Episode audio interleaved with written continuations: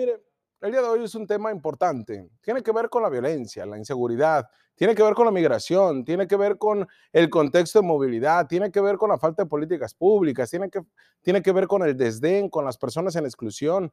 ¿De qué estoy hablando? Del desplazamiento forzado por diferentes causas, pero principalmente por la violencia. ¿Cómo es que usted, imagínese, que vive cómodamente en su casa, que vive a gusto y que llegue el narco? que llegue movimientos sociales, que llegue una situación política, que lo hagan tener que irse de donde usted vive, ¿sí? De su terruño, de su casa, ya sea que esté la esté comprando o que le esté, esté rentando, de su origen, de donde nació, de donde creció, de donde ama a los suyos y que sea un desplazamiento forzado.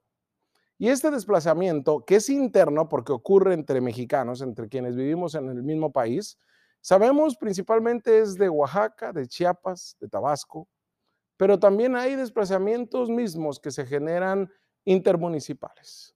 Pero el día de hoy le voy a explicar esto y ojalá que las autoridades del DIF estatal, del DIF municipal, ojalá que la policía municipal, ojalá que la policía ministerial, ojalá que los alcaldes y alcaldesas, ojalá que los que aspiran a un puesto para, de representación popular me estén escuchando y de verdad pongan, pongan atención, porque les pasa de largo.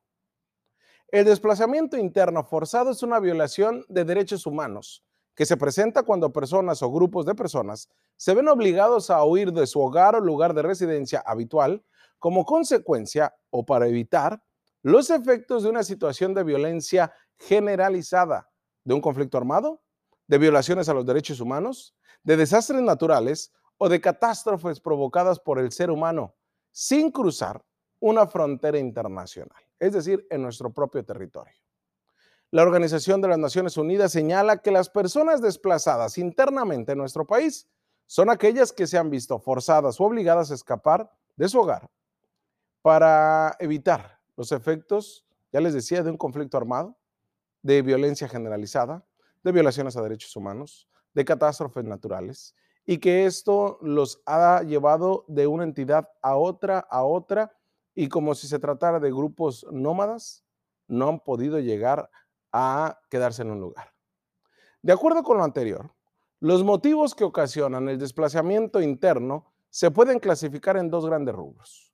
Para evitar los efectos de un conflicto armado y de situaciones de violencia generalizada, o también consecuencia de catástrofes naturales o provocadas por el ser humano. En el trabajo mismo que realizan las comisiones de derechos humanos nacionales, internacionales, organizaciones de la sociedad civil, abordan las personas desplazadas que se encuentran dentro de una primera clasificación, que eso es lo más grave, el tema de la violencia. ¿Cómo te sacan de tu casa por actos violentos? Principalmente lo estamos viviendo por el tema del narco. Así pues, el desplazamiento interno ocasionado por la violencia o la inseguridad se manifiesta de diferentes formas, toda vez que la movilidad puede variar si se hace antes o después de sufrir o presenciar alguna agresión o violación a sus derechos. De acuerdo a la asociación civil llamada Comisión Mexicana de Defensa y Promoción de los Derechos Humanos, que de manera independiente ha trabajado en todo el país desde el 89, señala que cada año miles de personas son desplazadas internamente en México y son estos individuos, familias y a veces hasta comunidades enteras que se ven obligadas a abandonar sus hogares para proteger su vida e integridad. Muchas veces de forma invisible, es decir, no notifican a nadie. Y terminan siendo excluidas de todas las políticas públicas, si es que hay, de los programas de gobierno, de la política social, porque si no me miran mejor. Así de grave es algo que se vive en nuestro país. Y es algo que nuestras autoridades, nuestros representantes populares se han puesto la venda en los ojos. En 2019, de acuerdo a esta comisión, esta asociación civil, tras un largo periodo de omisión, el Estado mexicano reconoció oficialmente la existencia del fenómeno en el país y se comprometió a atenderlo de forma integral hasta el 2019. Desde entonces, diversas instituciones de la administración pública, especialmente federal, han empezado a realizar esfuerzos con el fin de planear y construir la respuesta gubernamental a la problemática, incluso se diseña una ley. Hay datos y cifras que van y vienen, que incluso son utilizadas políticamente para dar posicionamientos, para generar impacto mediático, para hacer como que escuchas a la gente, pero nunca, nunca para generar políticas públicas o protocolos de atención, especialmente en las ciudades fronterizas y en las grandes urbes del país. Son los excluidos de nuestro país, los más violentados, los de vulnerabilidades acumuladas, los que nadie quiere ver, los de abajo. Y de esos tenemos muchos en Baja California. Y no hay un registro directo de cuántos hay en nuestra entidad, porque no les importa a nuestras autoridades. De acuerdo a un estudio que, que, se presentó en el Senado de la República en 2019, cuando se da este reconocimiento de este fenómeno de contexto migratorio, pero que es orillado por la violencia, precisamente la violencia que se generó desde el 2006 con este llamado de Felipe Calderón a la guerra contra el narco, ha dejado al menos a más de 340 mil personas que internamente han sido desplazadas por la fuerza en nuestro país. Más de 340 mil, ¿eh? ya le decía, pueden ser una, familias y comunidades enteras. Tan solo en 2018, de acuerdo con esta Comisión Mexicana de Defensa y Promoción de los Derechos Humanos, se registraron un total de 25 episodios de desplazamiento interno forzado masivo en México, lo cual se estima que afectaron tan solo en 2018 al menos a 11.491 personas que fueron arrancados de su lugar de origen. Estos desplazamientos ocurrieron en cinco estados principalmente. Sinaloa, Michoacán, Guerrero, Oaxaca y Chiapas. En 20 municipios, en 52 localidades, que fueron causados principalmente por la violencia generada por grupos armados organizados. El narco, pues. El informe Episodios de Desplazamiento Interno Forzado Masivo en México nos arroja otro dato, que en 2019 cerca de 8.664 personas también fueron víctimas de ser desplazadas de manera forzada a causa de la violencia. 28 episodios en 2019 se registraron en 8 entidades del país, en 27 municipios y en 61 localidades. Del total de las personas desplazadas internamente en hace dos años, 6.900, es decir, alrededor del 80%, tuvieron que desplazarse debido a la violencia por el narco principalmente en Guerrero, en Michoacán y en Chiapas. Al analizar las causas de desplazamiento en los últimos tres años, destaca esta organización de la sociedad civil que la violencia generada por grupos armados organizados ha generado 24.300 nuevos desplazamientos de personas entre el 2017 al 2020, con tres episodios, mientras que la violencia política, la conflictividad social y los conflictos territoriales han generado a 15.921 personas desplazadas en esos mismos tres años. ¿Por qué comento toda esta información? Porque le digo, no es ajeno a lo que se vive en Baja California, porque acá llegan. ¿Y cómo los tratamos? Con la punta del pie. Porque los desplazados por violencia de sus lugares de origen han venido a Baja California, unos a quedarse acá, pero en busca de trabajo, una mejor oportunidad de vida.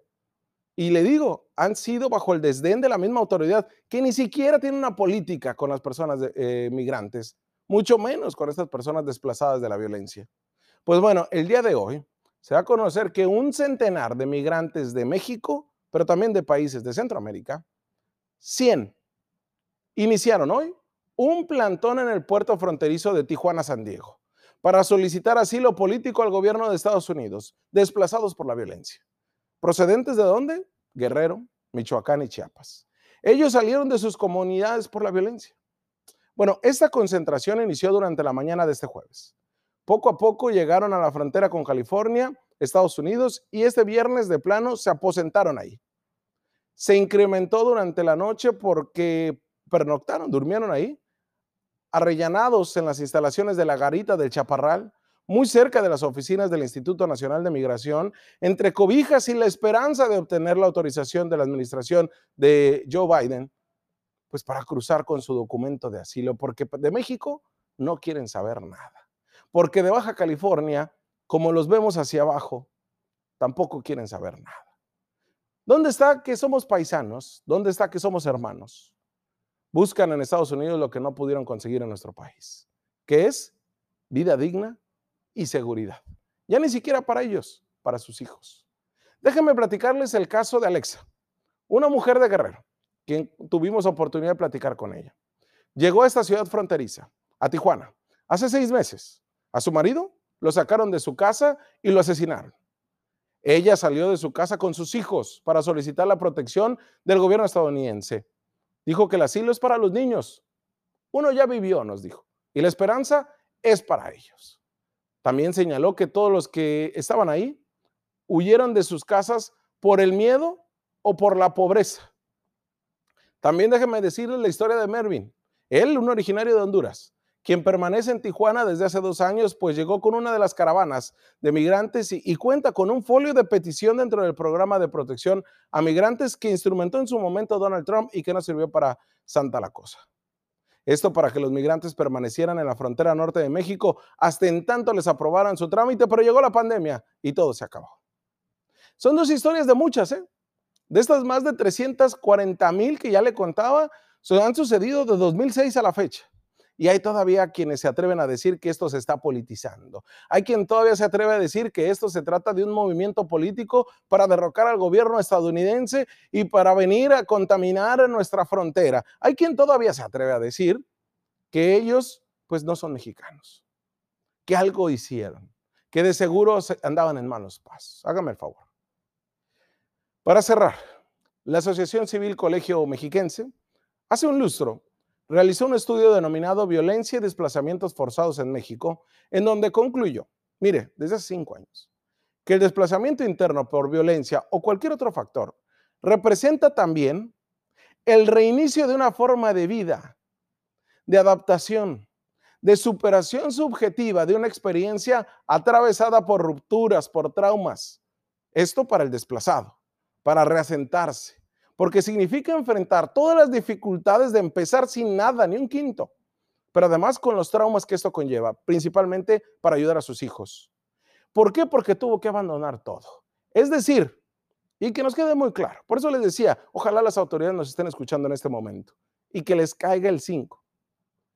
Deben de diseñar una sobrevivencia a partir de dificultades, de no tener historia social, no tener redes, no tener arraigos ni trayectorias en el nuevo medio y eventualmente su retorno. Porque el retorno es una dinámica muy arriesgada, pues las condiciones que generaron los desplazamientos no cambian en el corto tiempo. Él, ella o los que retornan pueden enfrentar las desventajas de haber abandonado sus bienes, de encontrar nuevos regímenes de autoridad, de no encontrar a su familia, parientes o vecinos. El retorno también es una decisión existencial la más complicada, en el sentido de que es preferible asumir los límites y riesgos del regreso porque no se tiene a dónde ir.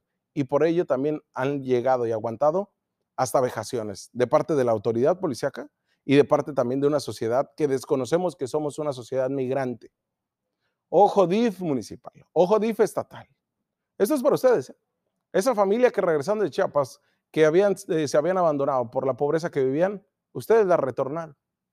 Y como ellos hay muchos casos que han decidido retornar porque acá los tratamos como si fueran extranjeros. Ese es el caso que se vive todos los días y que hay muchos en la ciudad de Mexicali, como también hay en Ensenada, y que han decidido ir de la pobreza, de la violencia, y esperemos que acá encuentren una mejor condición de vivir. Vamos a una pausa comercial y volvemos con más.